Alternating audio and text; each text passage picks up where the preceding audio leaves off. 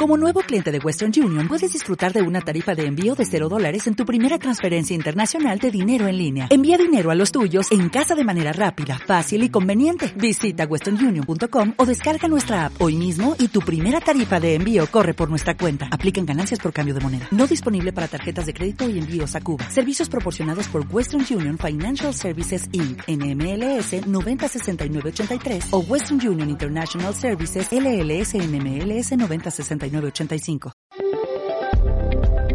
Esto es Mundo Bariátrico, segunda temporada, con el doctor Nelson Rodríguez, un podcast donde hablaremos sobre calidad de vida y los múltiples beneficios de la cirugía bariátrica. Además, conoceremos el lado humano de los profesionales de la salud bariátrica y metabólica. Bienvenidos a Mundo Bariátrico, segunda temporada, con el doctor Nelson Rodríguez.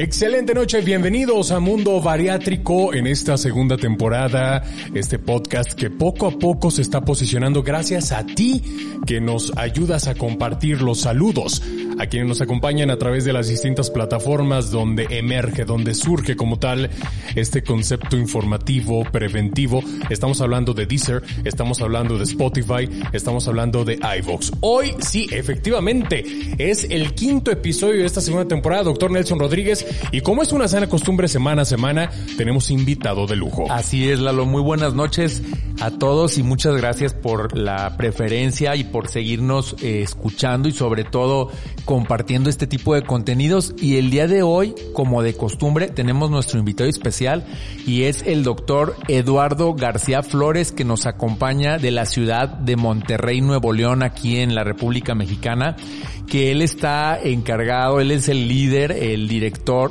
de Monterrey Bariatrix. Muchas gracias, Lalo, ¿cómo estás? Bienvenido aquí a Mundo Bariátrico. Muchísimas gracias por la invitación, Nelson. Muy bien. Un placer estar con ustedes participando y es una excelente iniciativa la que están desarrollando. Excelente, excelente. Y fíjate que a la consulta siempre nos llegan preguntas y, sin lugar a dudas, pues a la, a la, tuya también debe ser muy frecuente o la típica eh, pregunta por WhatsApp, ¿no? Oiga, doctor, fíjese que traigo un dolor aquí en el estómago cargado hacia la derecha que se me va hacia la espalda. Y bueno, hemos visto que muchos pacientes operados de cirugía bariátrica es un motivo de consulta el dolor abdominal.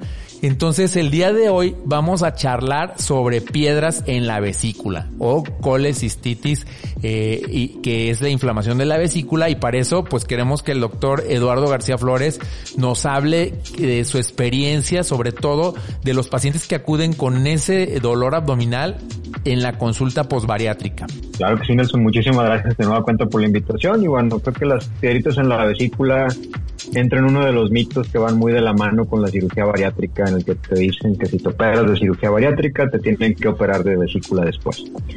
Muy Creo importante. Que lo primero que vale la pena platicar. Bien importante que lo aclares porque muchos lo dan por hecho y cuando de pronto te metes a los blogs de pacientes en las redes sociales, eh, lo ven como si te operaste de cirugía de bypass o manga gástrica, ahora te va a dar piedras en la vesícula y no es así. Completamente no. Eh, definitivamente la pérdida muy rápida de peso, independientemente sea con cirugía, sea con dieta, ejercicio, medicamentos, balón, todas las opciones que tú escojas, pueden acelerar la aparición de piedras. Pero la cirugía como tal no te causa la formación de piedras. Es la pérdida muy rápida de peso. Y aún así no te incrementa el riesgo de una manera extraordinaria. Podemos decir que el 20% de la población vamos a tener piedritas en la vesícula. Si agarramos un ultrasonido y nos hacemos un eco a 100 personas, 20 tenemos piedritas en la vesícula. Y fíjate, aunque no tengamos síntomas. Algo importante es de que, por ejemplo, el paciente que aún no esté operado de cirugía bariátrica, la pura obesidad es un factor de riesgo para que tengan piedras en la vesícula. ¿Sí? Entonces muchas veces, de pronto el paciente, a lo mejor en el protocolo de estudios de cirugía bariátrica, no le pidieron un ultrasonido y a lo mejor ya traía las piedras desde antes. O como tú dices, la pérdida de peso como factor de riesgo, pues también puede provocar esa formación, pero en un porcentaje muy bajo. Ahora, no sé, por ejemplo, en tu experiencia, les, ¿qué protocolo previo a cirugía bariátrica les piden de estudio? ¿Sí buscan piedras en la vesícula? Completamente. En todos nuestros pacientes, el ultrasonido de abdomen superior va de rutina. Aún así, aunque tú tengas un ultrasonido de abdomen superior negativo, puede ser que en aquella ocasión no se alcanzaron a visualizar o eran muy pequeñas o era lo biliar. Y después, cuando tú tienes una pérdida de peso mayor, que teníamos a lo mejor un hígado con esteatosis, es decir, hígado graso, grado 2, grado 3, en seis meses haces otro eco de control y te encuentras ya con un hígado normal y probablemente vas a ver las piedritas que a lo mejor no las lograste ver en el eco anterior porque el ultrasonido depende de varios factores, entre ellos el grosor de la pared abdominal y el tamaño del hígado que tenemos. Así es, también muchas veces de pronto hay mucho gas en el colon o en las asas de intestino y pues al ultrasonografista le cuesta más trabajo ver la vesícula y bueno, puede haber que se pase desapercibida alguna piedra pequeñita o lodo biliar. Pero fíjense, por eso es muy importante para todos los que nos están escuchando y están desde en planes de hacerse una cirugía bariátrica, estar muy abiertos a que el protocolo de estudio, el de preparación para cirugía, va más allá de un simple estudio de laboratorio, o sea, hay que hacerlo lo más completo que se pueda, desde endoscopía, estudios de sangre, del corazón, radiografías y sobre todo el ultrasonido de la vesícula. ¿Qué pasa cuando los pacientes te salen con piedras en la vesícula y ya están programados para cirugía bariátrica? ¿Qué recomiendas? Bueno, esto es un tema. De aquí se puede realizar dos abordajes y ambos son totalmente adecuados. Una opción es que podemos hacer las dos cirugías en un mismo tiempo operatorio siempre y cuando las características del transoperatorio nos permitan. Es decir, estamos haciendo un bypass, todo va fluyendo perfectamente bien, vemos que la vesícula se encuentra en características adecuadas, que el hígado tiene un tamaño adecuado, que el tiempo operatorio es adecuado, podemos pensar en hacer los dos procedimientos al mismo tiempo. La otra conducta que tenemos es hacer una cirugía primero y la otra después o bien primero la cirugía de la vesícula, esperar a que pase un lapso de tiempo y posteriormente la cirugía bariátrica, aunque si nosotros hacemos primero nuestra cirugía bariátrica, perdemos peso y en seis meses, un año, volvemos a entrar, vamos a tener un estado físico mucho mejor, que el que teníamos anteriormente. Va a ser una cirugía relativamente más sencilla, porque el hígado va a estar más pequeño, menos riesgo de sangrado, menos riesgo de eventualidades, por lo tanto, la sugerencia es si no se pudo hacer en el mismo tiempo operatorio, pensarlo después de tu cirugía bariátrica, donde la prioridad es poderte ayudar a controlar toda la parte metabólica antes de la otra cirugía. Así es, y fíjense, esto, esto que comenta el doctor García Flores es bien importante porque de pronto tenemos pacientes, por ejemplo, con obesidad extrema, con superobesidad, que no es posible hacer los dos procedimientos. Entonces lo que él dice es bastante, bastante acertado que deben confiar en el cirujano y probablemente dejarle hasta el momento de la cirugía la decisión de si te puede quitar la vesícula en ese mismo momento o si se tiene que diferir. Porque también a mayor tiempo quirúrgico que hagas en una cirugía, va a ser más cansada la recuperación, ¿sí? Entonces, eh, hay que evitar tiempos bastante prolongados porque nos elevan el riesgo, por ejemplo, de algún problema pulmonar, de algún coágulo de las venas hacia el pulmón. Entonces, déjense asesorar por su cirujano. Si él les dice que se puede y se puede, excelente y si no hay que ir a un segundo tiempo. Eh, también me preguntan mucho los pacientes, por ejemplo, acabo de ver uno en consulta la semana pasada y me decía, doctor, ¿y qué opina de los medicamentos para, para las piedras en la vesícula? No sé qué nos puedas decir al respecto. Los medicamentos es todo un tema porque si bien existen, como es el ácido urso, urso desoxicólico, ursofalc, las dosis que requeriríamos pensando en que pudieran por ahí prevenir la aparición de piedras o incluso tratar de deshacer esas piedras son dosis muy altas y vamos a estar en un proceso en el que estamos cicatrizando, que tenemos a lo mejor una anastomosis pequeña, que tenemos nuestra línea de grapas y estar metiendo una cantidad importante de medicamentos nos puede generar por ahí otros temas, como la aparición de gastritis, úlceras, que a lo mejor a la hora del costo-beneficio no generan mayor tema. Y en aquellas personas que ya tenemos piedritas, el tratar de deshacerlas no es tan recomendable por un motivo muy importante. A nosotros no nos preocupan las piedras grandes, nos preocupan las piedras chiquitas, porque son las que se pueden salir de la vesícula y nos pueden provocar algo que se llama coledocolitiasis y en el peor escenario una pancreatitis. Por ello siempre tiene que ir de la mano con tu cirujano la decisión de usar o no medicamentos. Así es muy importante lo que nos comenta el doctor porque muchas veces, y yo creo que la mayoría de cuando el paciente acude en la consulta posbariátrica con un eco con piedras en la vesícula, no es la piedra grandota que vemos normalmente en la consulta de cirugía general. Acá son microlitiasis, son arenitas, pero son las más peligrosas porque pueden pasarse al conducto y pueden también inflamar el páncreas como lo comenta el doctor. Entonces es una indicación de cirugía una vez que se detectan esas microlitiasis, litiasis o piedras en la vesícula. Eso es muy importante que lo, que lo entiendan y que no dejen pasar tanto tiempo porque muchas veces de pronto es un hallazgo eh, ocasional en la consulta de seguimiento cuando pedimos el ultrasonido, porque por ejemplo yo en mi práctica al año por lo menos les pido el eco. ¿Sí? Si no han tenido dolor ni molestias, pues entonces en el año van a llegar con un ultrasonido de vesícula y probablemente ya salga una piedra. Pero entonces es donde cabe la pregunta, oiga doctor, ¿y cómo sé si la vesícula me está dando problemas? Porque ya me salió en el eco ese, esa piedrita en la vesícula, pero yo no tengo molestias. Bueno, generalmente hay muchas personas que no van a tener síntomas, pero todas las indigestiones, todas las gastritis, todas las colitis, las molestias en el centro, como opresión, dolor en el hombro, la espalda, y hay piedritas en la vesícula, es la vesícula. No es una gastritis, no es una colitis, es la, el órgano que te está dando tema, porque la vesícula se activa cuando tú comes grasa. Comes grasa, se contrae, la piedrita se mueve y genera molestia.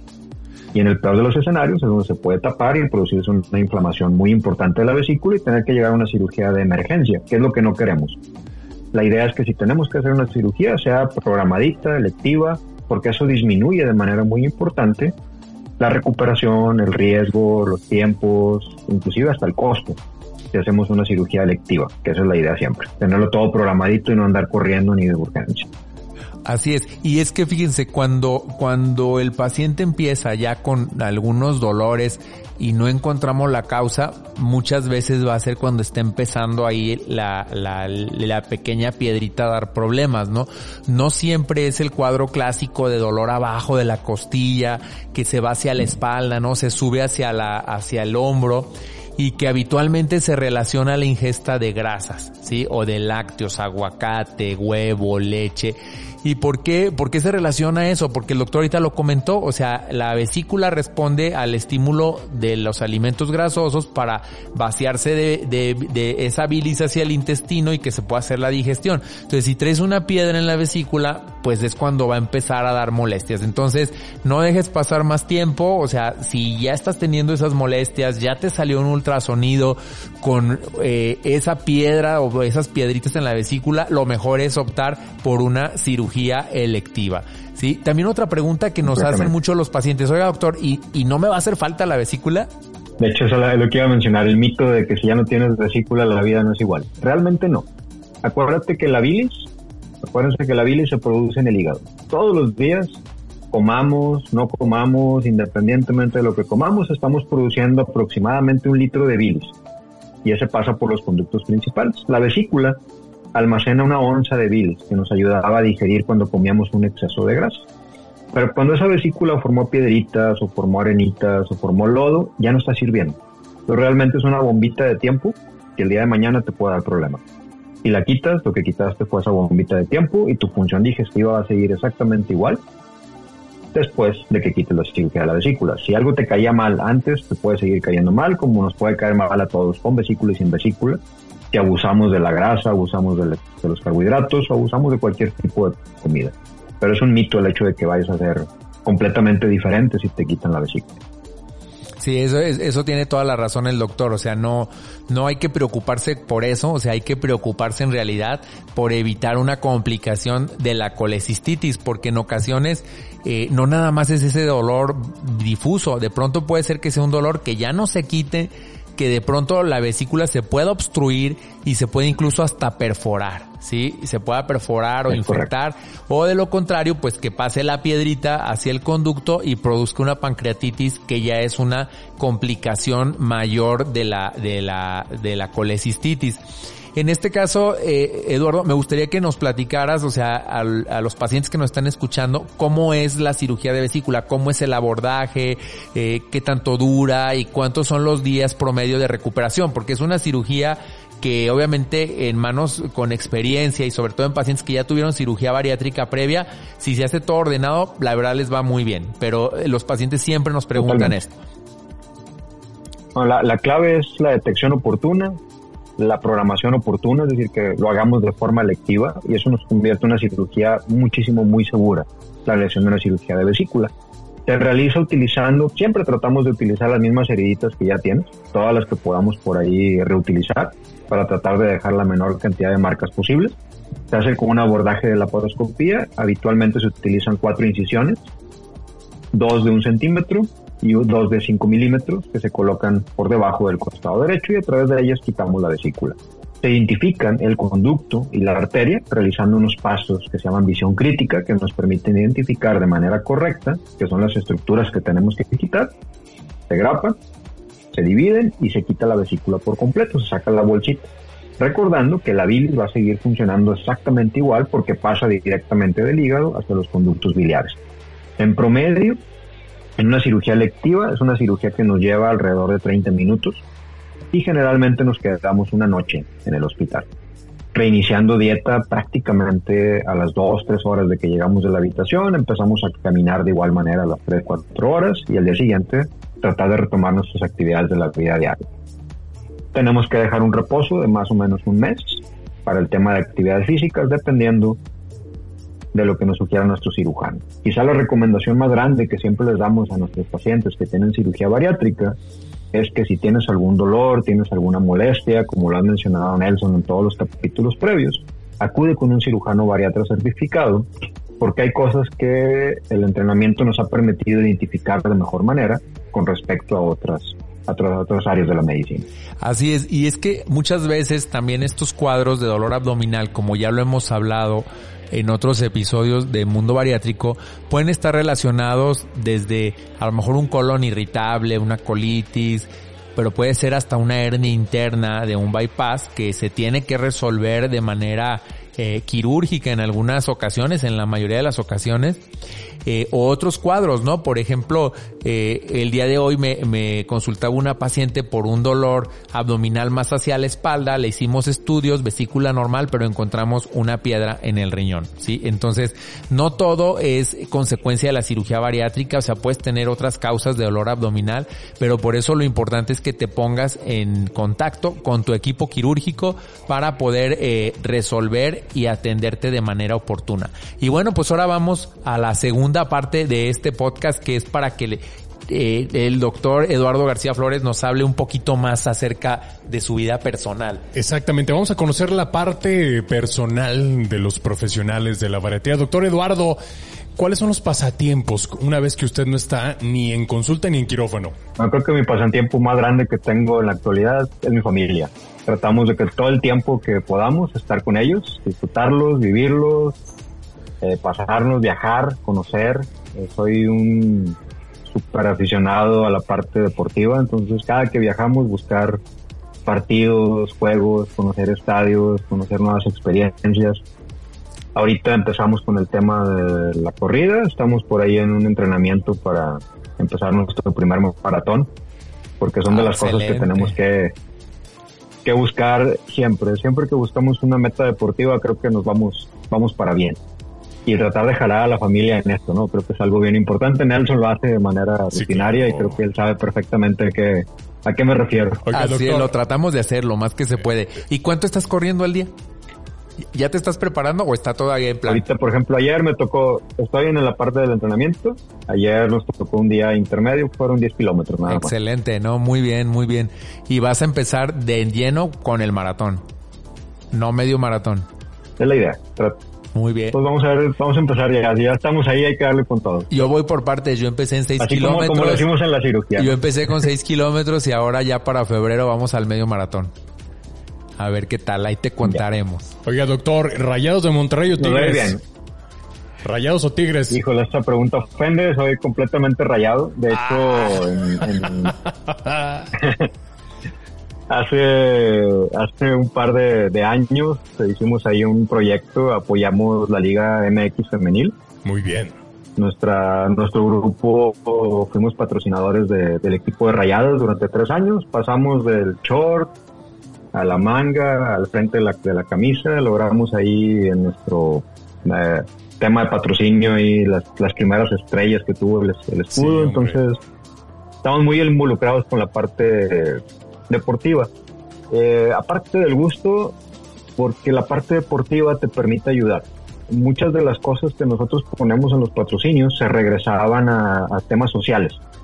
Por ahí una de las cosas más padres que nos tocó ahí en pandemia fue que de la participación que tuvimos con el equipo, se equiparon todas las casas hogar de, de la ciudad y área metropolitana con computadoras para que los muchachos pudieran acceder a las clases en línea que fue así de las últimas acciones que, que, tuvimos y pues te da la satisfacción de que la gente se suma, ¿no? Y eso es, creo que esa es la parte que tenemos que enfocar también con el deporte, que, que nos permite sumar. Más allá de las cosas negativas que pueda tener, creo que las cosas positivas son, son mucho mayores. Sobre todo que yo pienso que todos los que nos dedicamos al tratamiento bariátrico, sea clínico o quirúrgico, pues tenemos que poner el ejemplo, ¿no? Entonces yo creo que el hecho de que estemos activos, fomentando el, el ejercicio y ahora sí que, que estando en contra del sedentarismo, pues es lo que mejor podemos hacer para que nuestros pacientes puedan motivarse, porque muchas veces la pérdida de peso puede ser temporal, ¿no? Si no logran ese cambio de hábitos desde alimenticios hasta ir en contra de lo sedentario, pues no van a poder mantener ese peso perdido.